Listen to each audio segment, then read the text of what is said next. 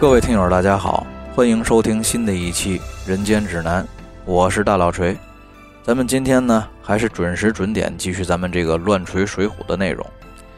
上回啊，咱说的这个武松来到孟州牢城营，莫名其妙的呀，被免了一百杀威棒，又是更加莫名其妙的受到了特别优厚的待遇。终于在他一再的追问之下。从每天伺候他饮食起居的这个营差嘴里问出了真实的情况，也见到了这一切的主使者，就是这个孟州牢城营管营老爷家的公子金眼彪施恩。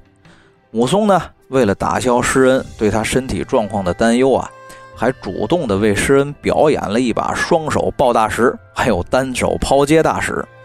这金眼彪施恩啊，看了武松这通耍，方才放心，就拉着武松坐下了。跟武松说呢，二哥，兄弟，我从小在江湖上找老师学了点庄稼把式，还有半吊子枪棒能耐，在我们这小地方啊，还算够用。所以说呢，这儿的人都送我个外号叫金眼彪。咱们这儿东门外有个去处叫快活林，因为守着官道啊，所以说这个山东、河北的客商们都来这儿做生意，有百八十处大客店，二三十处赌场。当铺，兄弟我呢，之前呀，一来是仗着自己身上这点小能耐，二来呢，仗着家父管着孟州牢城营，所以说兄弟手下呀，有八九十个肯卖命的忠心囚徒，在这个快活林啊，就开了一家酒肉店，也做零售。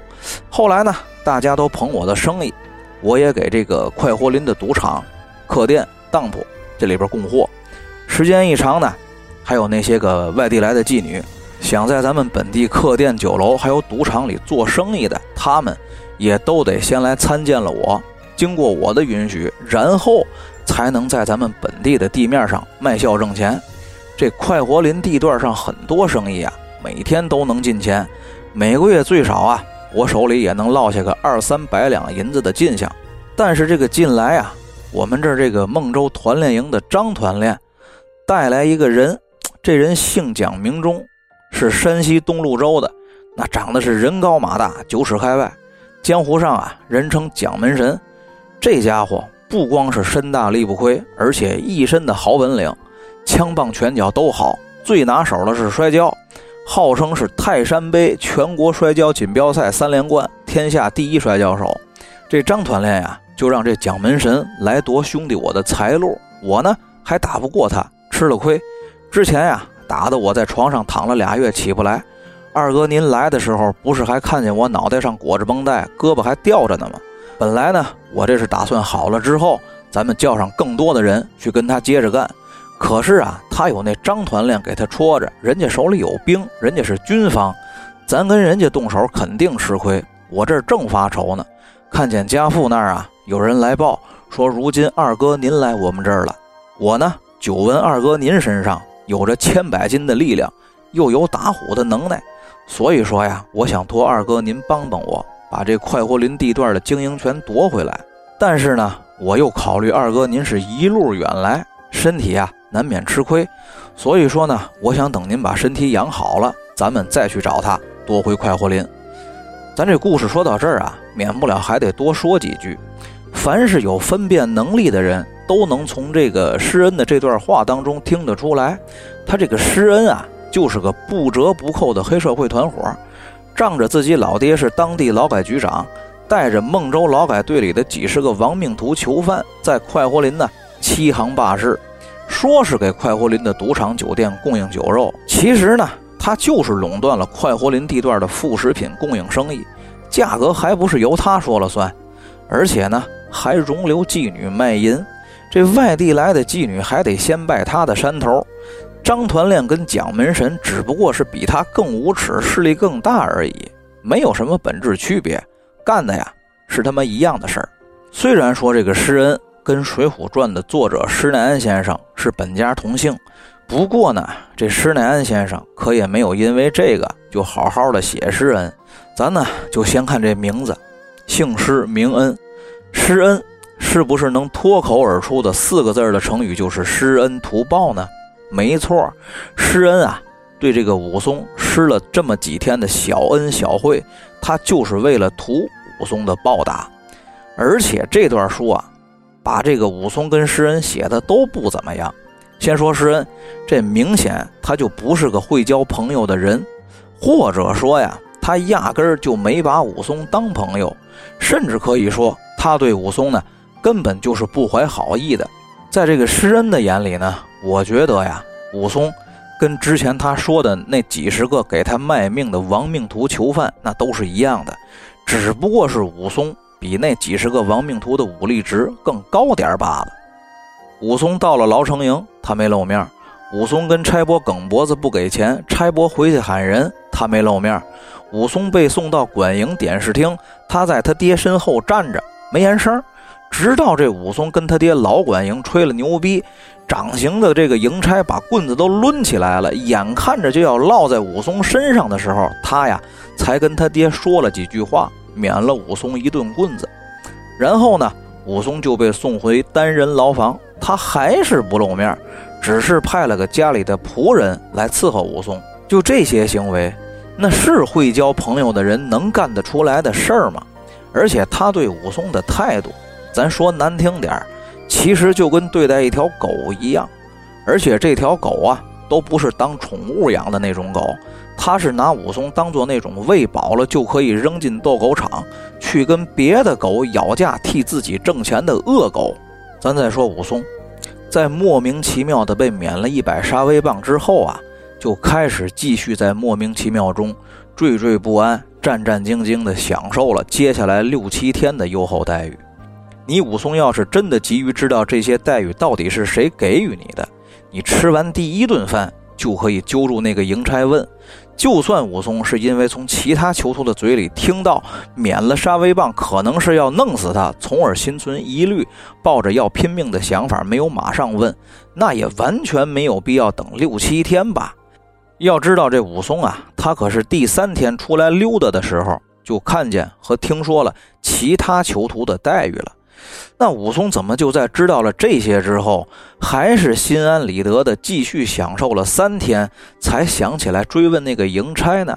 而且，武松在见到了这一切的幕后主使者施恩之后啊，他也没有表现出来任何的不悦，因为这武松他自己呀，就是个不懂人事、是非不分的人，人家施恩根本就没有拿你当朋友交，他自己呀根本看不出来，刚吃了六天饱饭。就拿施恩当了好人了，人家施恩的计划本来是想用三到六个月的时间来好好养你这条狗，而这条狗呢，刚刚吃了六七天的饱饭就摇上尾巴了。而当这施恩接下来说出来有事需要他去办的时候呢，他也没有表现出来任何的不悦，而且还贱兮兮的给人家表演杂技，然后还就承诺施恩：“你让我办什么事儿，你就直说，哪怕是拼命的事儿。”你武二愣子不就是吃了施恩几顿饱饭吗？怎么张嘴就把自己的命交给人家安排了呢？无非啊，是因为施恩的身份是管营老爷家的公子，而且呀，咱再联系前文看，这武松打完虎刚到阳谷县的时候，阳谷县令刚说要抬举他当个都头，他家也不回了，一年多没见的大哥也不找了，立马就跪下磕头表忠心。所以说呢。武松其实就是个内心一直渴望被官僚阶层认同的人，也一直渴望进入这个阶层。说到这儿呢，我不由得想起以前看过《聊斋》当中的一篇叫《田七郎》，里头呢有这么一段话，是田母对田七郎说的：“受人知者分人忧，受人恩者及人难。富人报人以财，贫人报人以义。无故而得众禄，不祥。”恐将取死报于子矣。这意思呢，就是如果你得到了别人充分的了解和知遇，就要分担别人的忧虑作为回报；得到别人恩惠的人，就要对别人的危难做紧急的救援。自己富裕的人呢，就可以用财富回报别人；自己贫困的人呢，你就要以道义回报别人。如果说你无故的接受了别人给予的物质恩惠，那可不是好事儿，恐怕呀。将要以生命作为代价对别人进行报答，这段话呀，我觉得用在武松的身上太合适了。前者呀，他打虎，得到了阳谷县令的知遇之恩，抬举他做了都头。他呢，就得替这县令分忧，跑腿去这个东京汴梁，替阳谷县令送买官的银子。这一番呢，又受到了施恩的物质恩惠，也不是什么好事儿。他呢，就得用去和别人拼命的行为来报答施恩馆的这几顿饱饭。可惜这武松啊，并不懂这些，所以说他的生命啊，就值这几顿饱饭而已。虽然说他不仅没有因此而丧命，还反杀成功了，但那只是在客观上，因为他的个人能力确实够强悍而已；而在主观上，他干的这些个事儿，就是在替人卖命。得，这说半截又说上废话了，咱接着说正文。这武松呢，听完了诗人这通诉说，就笑着问：“敢问这蒋门神几个脑袋，几条胳膊呀？”诗人就说：“二哥，您取笑了，他也是人，自然也是两条胳膊一个脑袋。”武松听了就说：“呀，我当他是哪吒呢，不也就是个一般人吗？有什么可怕的呢？”这诗人就不好意思地说：“这话呀，也就是二哥您说得起，兄弟我可没有二哥您这能耐，咱打不过他。”武松正色说：“不是哥哥我说嘴，咱凭着身上的本领，此生啊，只打天下硬汉子。”跟那些不明道德的人，既是兄弟，你开了这回口，咱这就走，带着酒，道上一边走一边喝，让你看看我怎么办他。要是我把他给揍死了，不用你管，我自己给他偿命。说着呀，就站起来拉着诗人就要走。诗人劝道：“啊，二哥，我知道您有能耐，可咱今儿个就这么一头撞去了，他万一不在，反倒打草惊蛇，有了防备心，咱以后再找他晦气，可就不好办了。”不如这几天呢，我派几个心腹人去盯着他，有了实信儿，咱再去。这俩人正矫情着呢，就从这个屏风后头啊转出来一个中年人，正是这个施恩的父亲，就是孟州牢城营的管营老爷。武松见了呀，是连忙施礼。管营老爷就搀住了武松，说：“武义士，我刚才在里屋听你们哥俩说话多时，我这犬子得遇您这样的英雄，那才叫拨云见日了。”来，咱们后堂叙话。俗话说呀，这人老奸，马老滑。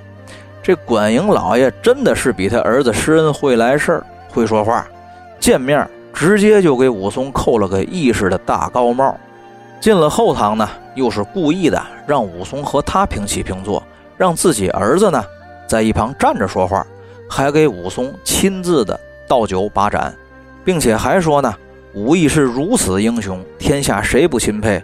我这犬子原来在快活林中做个小买卖，不过咱开这买卖可不全是为了贪财好利，主要啊是为了壮观咱们孟州城，为咱们这地儿啊增添点豪杰气。可没想到被这蒋门神仗势欺人，霸占了咱这买卖。除非是亦是您这样的义士英雄，才能替犬子报仇雪恨。武义是。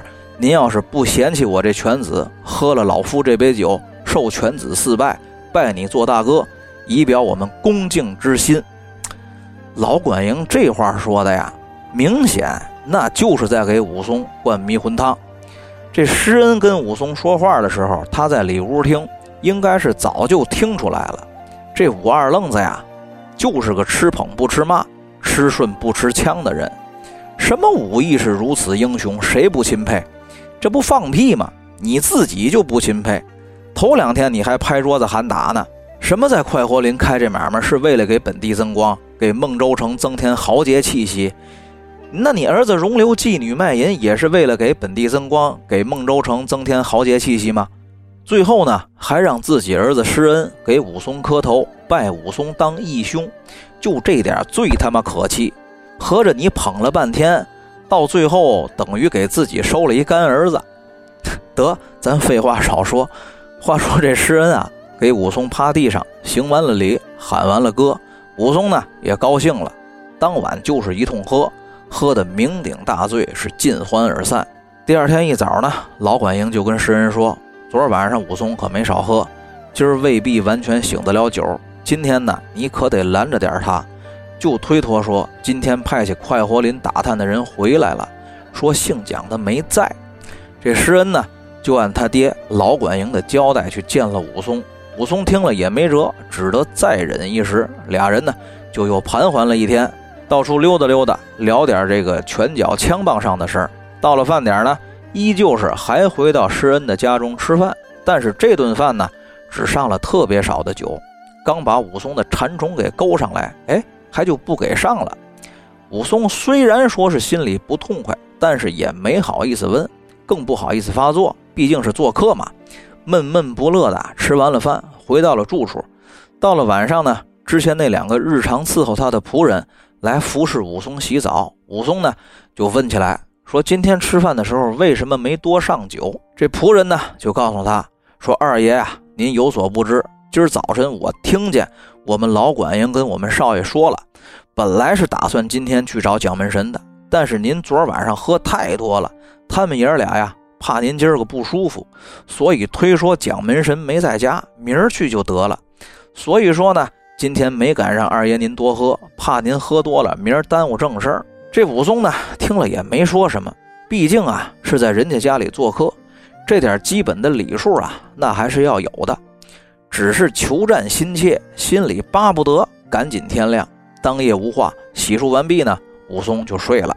次日清晨呢，武松早起，洗漱完毕，头上啊戴了一顶万字头巾，身上呢穿了一件土黄色的衣服，腿上缠了绑腿，带了护膝，脚上蹬了一双八搭麻鞋，往脸上这个有金印的地方啊贴了个小膏药，盖住了金印。出来见了施恩，施恩呢问武松怎么去。武松一不骑马，二不坐轿，就要走着去，但是呢，提出了一个让世人为难的要求，不答应就不去，说是无三不过望，就是说呀，这一路上只要看见卖酒的，无论是小摊儿还是饭馆还是酒馆，都要进去喝三碗，再继续走。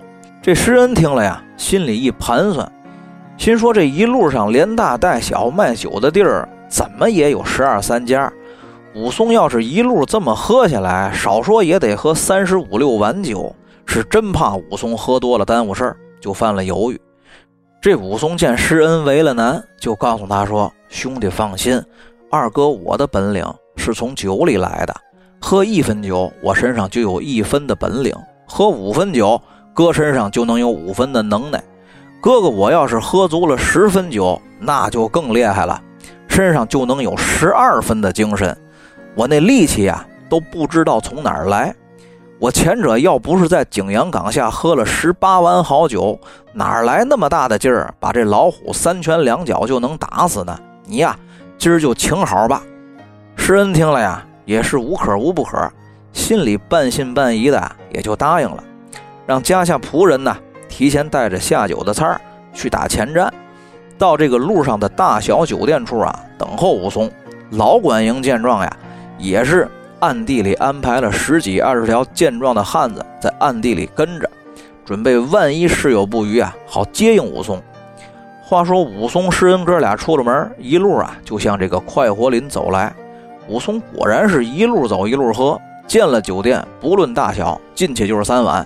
要说这武松之所以提出要喝一路酒，我觉得呀，直接原因就是施恩前日叮嘱下人不给武松多拿酒喝。因为他怕武松喝醉了耽误正事儿，我觉得武松啊，正是有感于这个施恩的这番怀疑，很多爱喝酒的人都能够理解这种心态，故而呢，武松要反其道而行之。你不让我喝酒，那我偏喝；你怕我喝酒误事儿，那我就偏要让你看看，我武松喝完酒能不能办成大事儿。但是至于武松说自己在景阳冈能够成功的打虎，是因为喝多了，这个话呀，世人可以信，我呀是万万不信。而且武松之所以要喝了酒，带着醉意去找这蒋门神闹事儿，我觉得啊，也有故意的要让这个蒋门神误认为他只是个喝酒闹事儿的二流子，从而产生轻敌思想这个考虑。那么至于说武松会打醉拳，我觉得这也是无稽之谈。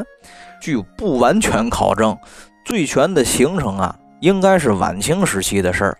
《水浒传》这书呢，成书于明朝，写的是宋朝的事儿，所以说无论从哪儿出发，都不会有醉拳的概念。这武松啊，一路行来一路喝，就到了快活林，已经带了五六分的醉意。施恩家的仆人呢？就给武松指明了酒店的所在。诗人呢就回去准备接应武松和处理这个善后事宜去了。武松啊就装作已经烂醉的状态，晃晃悠悠的走过了树林子，看见这个树荫下头躺椅上啊躺着一个大汉，在乘凉，生的是面目凶恶，身高体长，那模样就跟庙里的金刚一样。想来啊，这人就是蒋门神。他呢又往前走了三五十步，就来到刚才那个仆人所指的酒店门前。门口啊，一面酒旗上写着“河阳风月”。这酒店门口一副楹联上写着“醉里乾坤大，湖中日月长”。这武松呢是迈步进店，看见靠里墙边一拉溜大酒缸半埋在地下，几个伙计啊蒸馒头、切肉、烧火、倒酒，各忙各的。门口这柜台里头啊坐着个年轻的女人，长得倒是有几分姿色。这书中代言啊。这女人是蒋门神新娶的小老婆，是西街窑子里唱曲的窑姐儿出身。这武松看完了店里的布局啊，就找了一副面对着这个柜台的座头坐下了。这俩手啊就撑着桌子，直眉瞪眼的一个劲儿看那个坐在柜台后面的女人。那女人呢，被他看得浑身不得劲儿，就转过身去，朝着另外一个方向坐着了。这武松没辙呀，就拍着桌子要酒喝。要了一碗，还没喝呢，光闻了一鼻子就说不好，喊酒保换酒。酒保啊，又给武松换了一碗。武松端起来喝了一口，吐在地上，说这个也不好，像马尿。这酒保啊，看这是个醉汉，在别地儿喝多了，又跑来这儿接着喝，所以说呢，不愿意招惹他，小声骂着衔接，又回柜台给武松换了一碗。这回呀，武松端起来一喝，还真是不错，酒里啊。是找不出毛病来了。武松这人呢，我估计在喝酒的这个问题上，还是讲究实事求是的精神的。实在是没辙了，只好就开始耍混蛋，这也是他擅长的。就问酒保：“哎，小二，你们家老板姓什么？”酒保告诉他：“我们家老板姓蒋。”武松一拍桌子：“操，为什么不姓李？”柜台里头那个女人啊，这会儿是真听不下去了，站起来甩了几句闲话。武松见那女的搭茬了，就指着那个女人喊酒保去：“你去把她给我叫过来，陪大爷喝酒。”这当着矬人啊，就别说短话；当着和尚呢，别骂驴徒；当着这从良的婊子呀，您就别提陪酒的事儿。那女人一听这个，那可受不了了，骂着街呀，就从柜台里头冲出来，张牙舞爪的冲着武松就过来了。不过这女人在武松手里啊，真不如一只鸡。被这武松一把揪住，就给顺在酒缸里了。另外几个平时手脚灵便，又跟这蒋门神练过几天的伙计，一看这醉鬼打了老板娘，都过来跟武松动手，也被这武松没费劲的就又扔进酒缸里两个，又被武松一拳一脚给打倒两个。剩下几个呢，就一哄而散，跑去树林里给这乘凉的蒋门神报信儿去了。这武松呢，见有人去报信儿了，随后啊，就假作烂醉如泥。踉踉跄跄，脚底下拌着蒜，就从这酒店里来到了街上。那蒋门神呢，得了信儿，火冒三丈，冲出树林子，就来到自家酒店门口，正好啊，迎面撞见武松。虽然啊，看这武松人高马大，但一看是个喝得烂醉的醉鬼，心里呢就先放松了警惕，没当回事儿，只顾往前冲着要打武松。武松呢，假作要用摆拳打蒋门神。但是拳头啊，往这蒋门神面前一晃，就晃过去了。而武松自己呢，装作被自己这一个打空的摆拳把重心给带歪了，脚底下踉踉跄跄的，就顺着自己摆拳的那个方向歪着就走出去了。这个呀，就让蒋门神误认为武松是喝多了，手和眼不同步，而且脚底下没跟，就想追过来跟着武松屁股后头打。没想到这个时候呢，武松突然起腿，一个后蹬。正好就蹬在蒋门神的小肚子上，这蒋门神呢，小腹中招，双手是一抱肚子，弯腰护疼。这武松呢，就事转身，一个高鞭腿，实实招招的就兜在这个蒋门神的额角太阳穴边上，直接呀，当场就 KO 了。这一套动作呀，是武松在拳脚上的平生绝学，有个名儿叫鸳鸯步玉环脚。这武松呢，见蒋门神被 KO 了。醉态啊，是立马尽消，赶上前去，抬脚就踩住了蒋门神的前胸，抡起拳头来，照着这蒋门神脸上就开打。打了没几下啊，这蒋门神就开口告了饶。这武松呢，一脚踩着蒋门神胸口，一手揪住了蒋门神的衣领，说：“若要我饶你性命，你得答应我三个条件。”那么，到底武松提出什么条件呢？咱下回再说。好了，大家下次再见。